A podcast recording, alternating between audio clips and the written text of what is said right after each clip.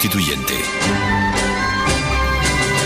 Las 9 y 37 minutos de la mañana ya hemos dado por concluido nuestro informativo regional aquí en Libertad Constituyente y declaramos abierto eh, formalmente y oficialmente nuestro informativo internacional. Les recuerdo que están participando en los micrófonos don José María Aguilar, don Antonio García Trevijano, don Lorenzo Alonso y damos paso ya y saludamos a don David Serquera. Muy buenos días. Muy buenos días, Juan Ignacio. Muy buenos días, le escuchamos un poco, un poco lejano. Buenos días, eh, David. Buenos días, Buenos días José María. Buenos días, David.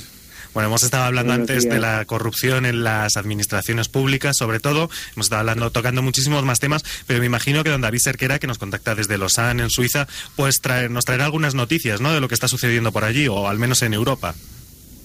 Sí, quería comentaros hoy un reportaje que viene en el tiempo, el periódico eh, más importante de la Suiza francófona sobre las elecciones de mañana españolas y mm, eh, trae este periódico una viñeta a cuatro columnas en portada de las elecciones españolas. Es una caricatura en la que podemos ver un colegio electoral español con una urna y a la que se acerca a depositar su voto un, un individuo con estética perro flauta. y lo hace de una manera un poco aprensiva, con un gesto triste, con el brazo extendido, separado de la, de la urna, pero aún así metiendo la papeleta dentro, el, el, el señor que está, el interventor, dice, al ver este gesto, dice, es un indignado. Y por detrás del indignado vemos a un guardia civil en la puerta del, colegio electoral. Em, el, artículo viene a seis columnas en la página número 3 y se titula En el corazón de la España desencantada. Eh, nos, habla de mm, tres, eh, nos pone unos cinco ejemplos de personas, distintas personas de distintas clases sociales y laborales en las que y, su relación con el con, con la resignación y las elecciones de mañana. Eh, si queréis os comento cada uno de los, de los tipos porque es interesante. Sobre todo el, el, primero habla de Miguel y Norma, que son dos jóvenes que se han acercado al movimiento 15M y que están colaborando con el Hotel Madrid de la calle Carretas, que mm, ahora está albergando a unas 30 familias que han perdido su casa. Y, por ejemplo, Miguel dice que gane quien gane, eh, las cosas no van a cambiar porque los partidos no, no nos representan y el periodista dice que de hecho el 15M no ha tenido ninguna influencia sobre la campaña electoral. Sin embargo, estas dos personas que han estado en el 15M aseguran que irán a votar y la periodista se pregunta que por qué. Em, la familia, la segunda familia que caracteriza el reportaje es eh, Pilar, la familia de Pilar, que es fue una empleada que perdió su empleo y que como consecuencia su empresa tuvo que pagarle 45 jornadas de salario por cada año de antigüedad, lo que es una medida que el Partido Popular pues ahora quiere mm, digamos que quiere tocar o quiere reformar ya que supone una carga eh, grande para las empresas.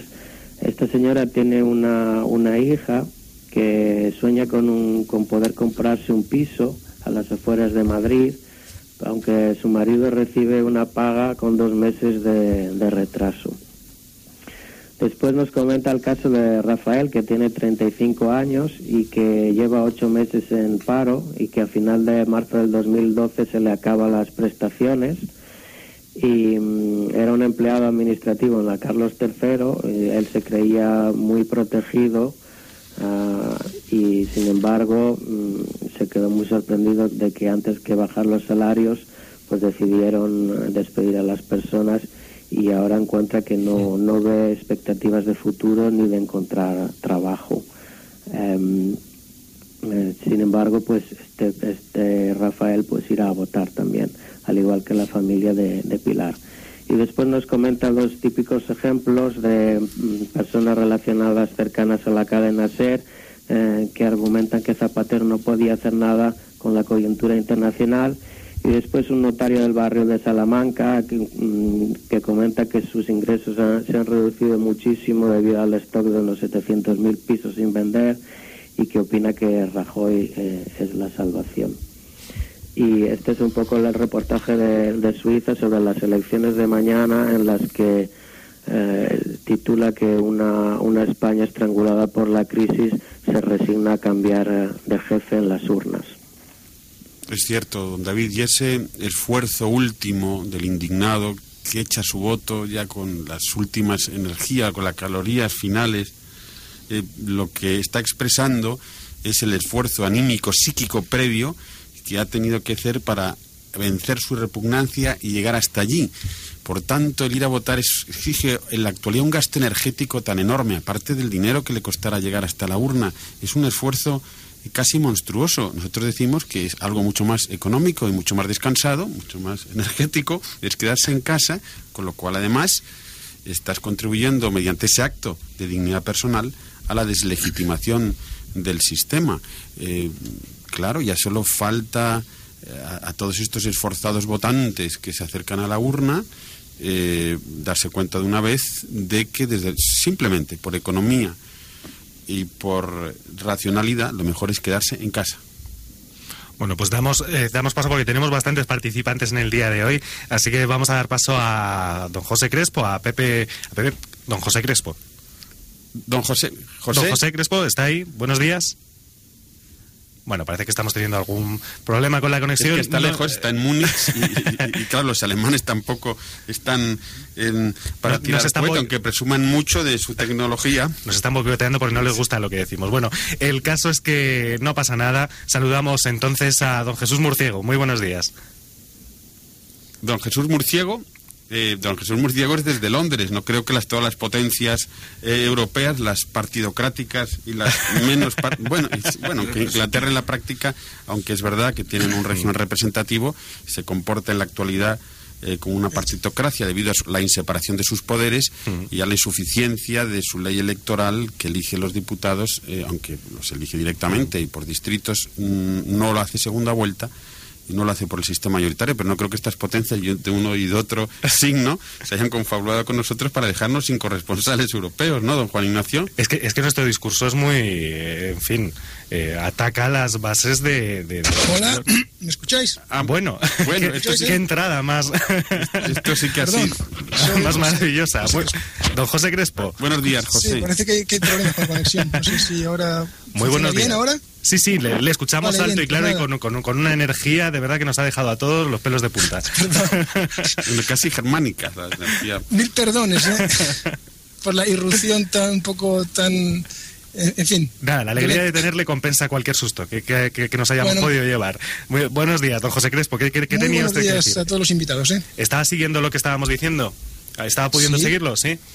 Sí, lo de la inutilidad de la acción de votar. Hmm. Sí, efectivamente. Un poco eh, leía, don David que era un artículo publicado allí en Suiza en el que, bueno, eh, hablaba de varias gente que se había llevado varios palos eh, relativos todo con la gestión del gobierno, con la gestión de, bueno, pues de, esta partidocracia y al final ellos se mantenían en las 13 y seguían yendo a votar, aunque a disgusto, pero bueno, parece que es complicado erradicar esa costumbre de ir a votar, que se considera una obligación, no un derecho. aunque parecía, según la viñeta, que se está muy bien, en la viñeta que cada vez cuesta más esfuerzo. Eso es muy, muy interesante así señalarlo. Es, hmm. es verdad que eh, ese hábito pernicioso de los forofos de partidos, de los mm, votadores, no sé cómo llamarlo, profesionales de, del régimen, está empezando a debilitarse eh, y así quizá lo exprese eh, esa viñeta muy acertadamente.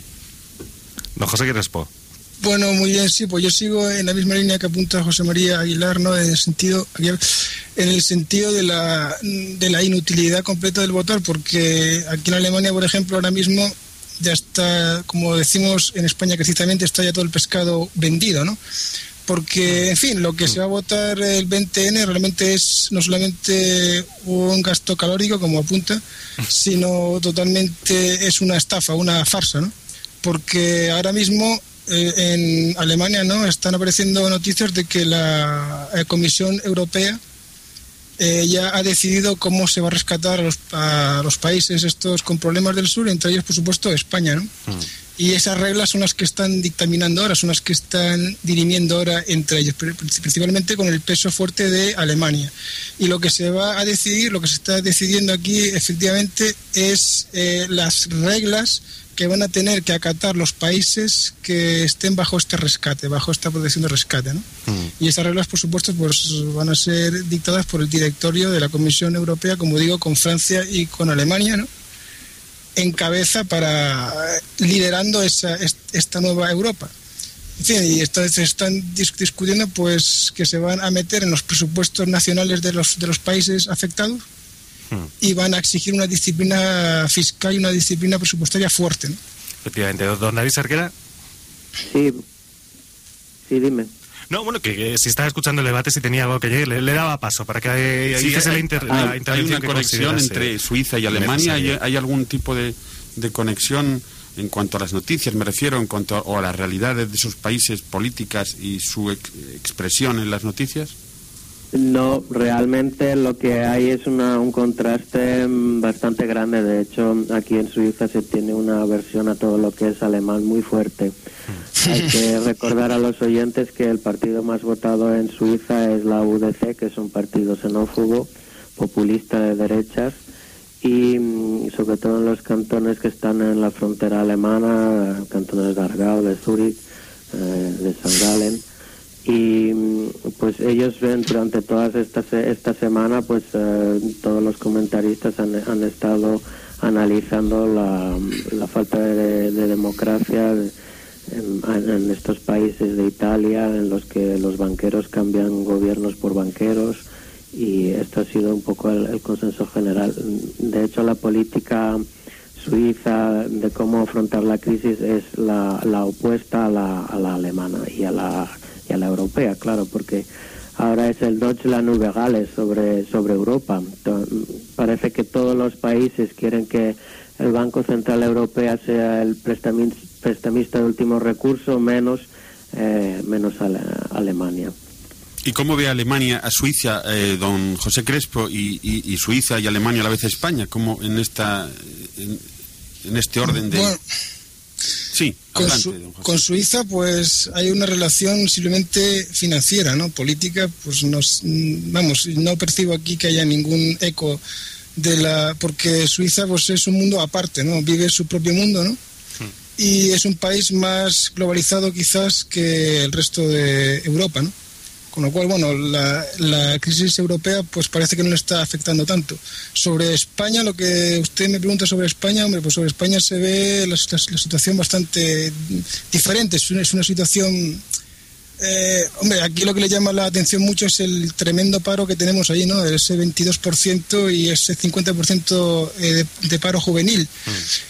Y claro, nos explican cómo pues, es posible que un país con ese, esa cifra de desempleo pueda estar relativamente tan tranquilo.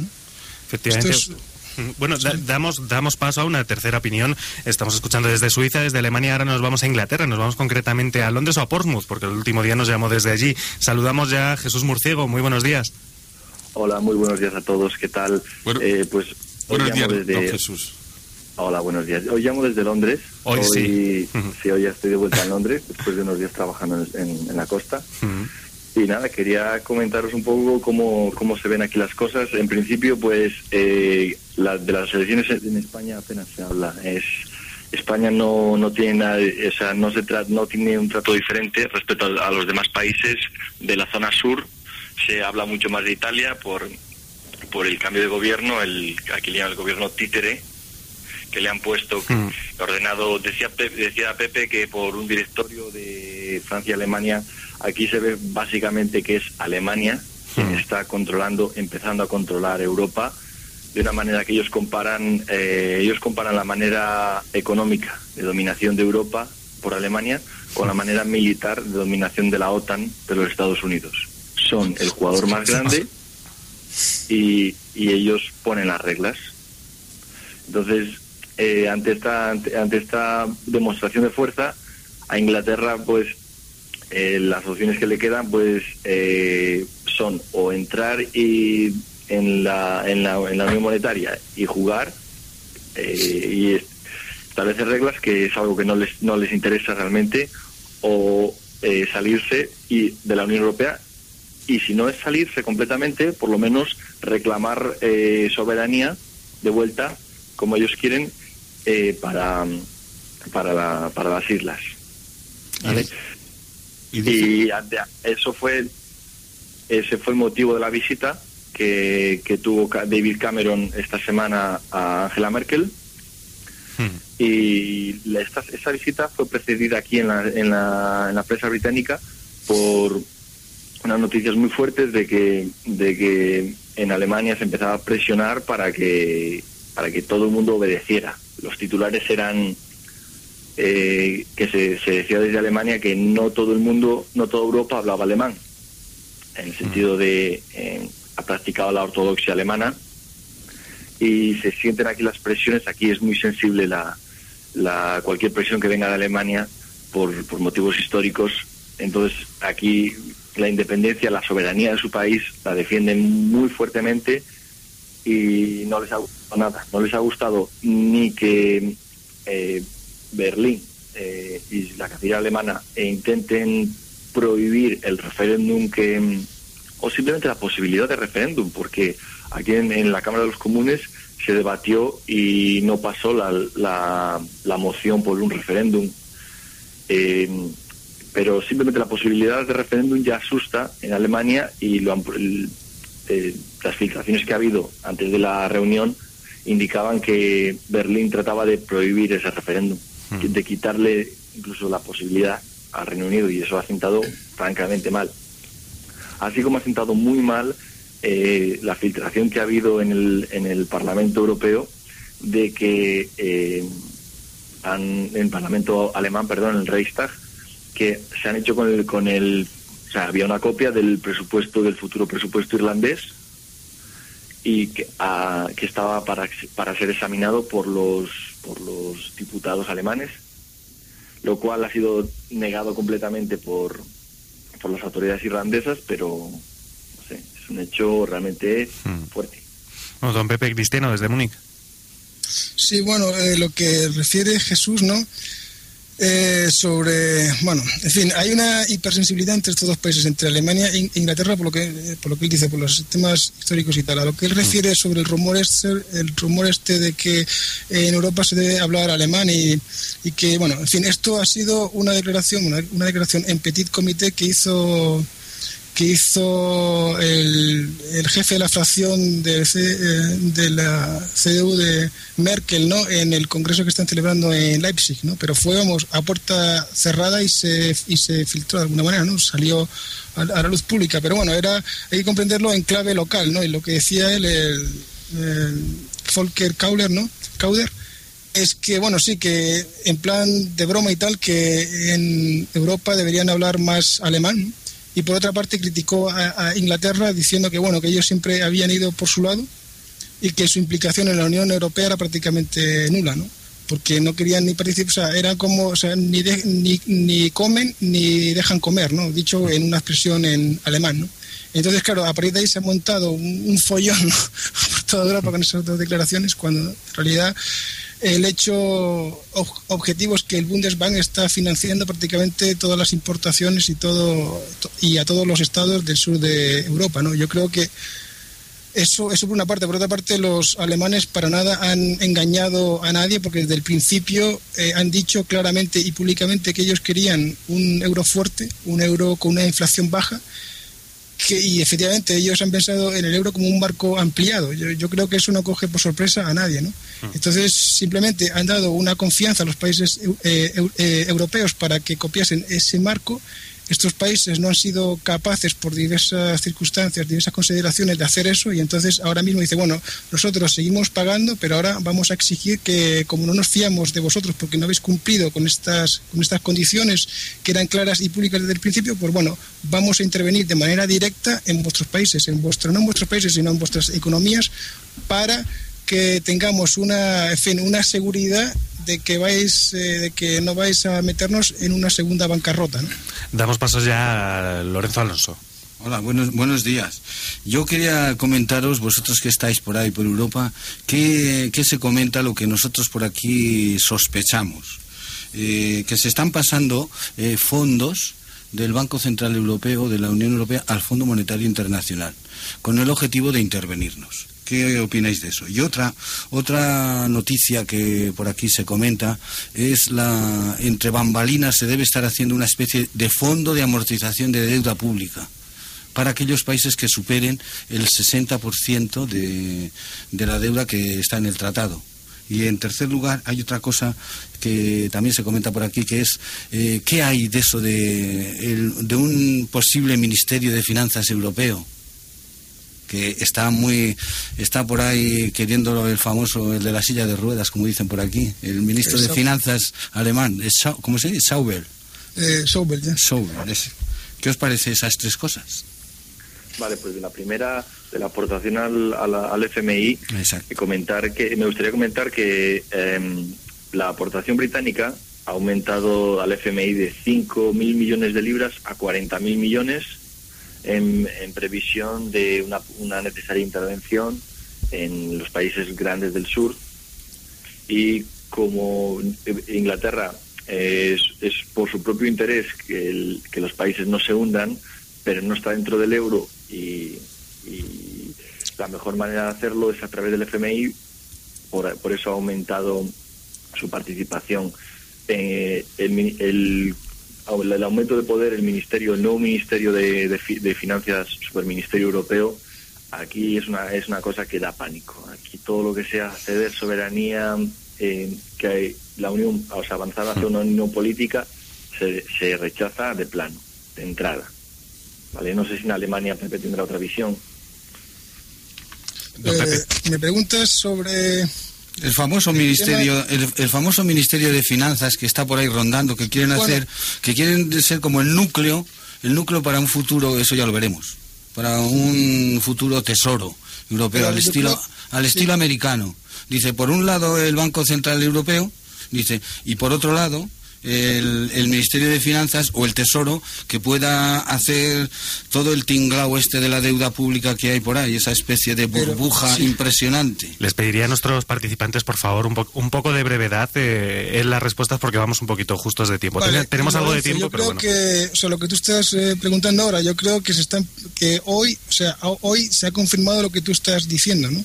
Se está poniendo la primera piedra hacia ese ministerio, como dirías tú, una especie de comisario fiscal de los países, o sea, el comisario fiscal, el ministerio fiscal que o sea, se meta directamente en los presupuestos nacionales, como se elaboran esos presupuestos nacionales en los parlamentos, ¿no? con lo cual los, los parlamentos quedan inutilizados prácticamente y esa decisión pasa en primer lugar a la Comisión Europea, ¿no? pero claro, esa Comisión Europea delegará esto probablemente en el futuro muy cercano en una especie de, de superministerio del Tesoro fiscal, una cosa de estas. Se meterán directamente ya incluso en el tema fiscal de los países afectados por el tema de la deuda. Y don David Cerquera quiere, quiere añadir algo en lo que sería ya la última intervención, porque pasamos ya, llegamos ya a las 10. Sí, así es. Eh, el Daily Telegraph eh, se hacía eco de un informe alemán de seis páginas en el que se detallaba un poco esta, este control y este superministerio de finanzas. Y un ejemplo lo tenemos en, lo que ha pasado con Irlanda, que gracias a que el Fondo Monetario Internacional ha entrado, el Bundesbank tiene derecho a conocer los presupuestos y antes que los parlamentarios irlandeses. Lo que ha ocurrido es que ese informe se conocía antes por el Bundesbank y por los alemanes que por los parlamentarios irlandeses. Y esta es un poco la vía que hay para controlar las economías europeas.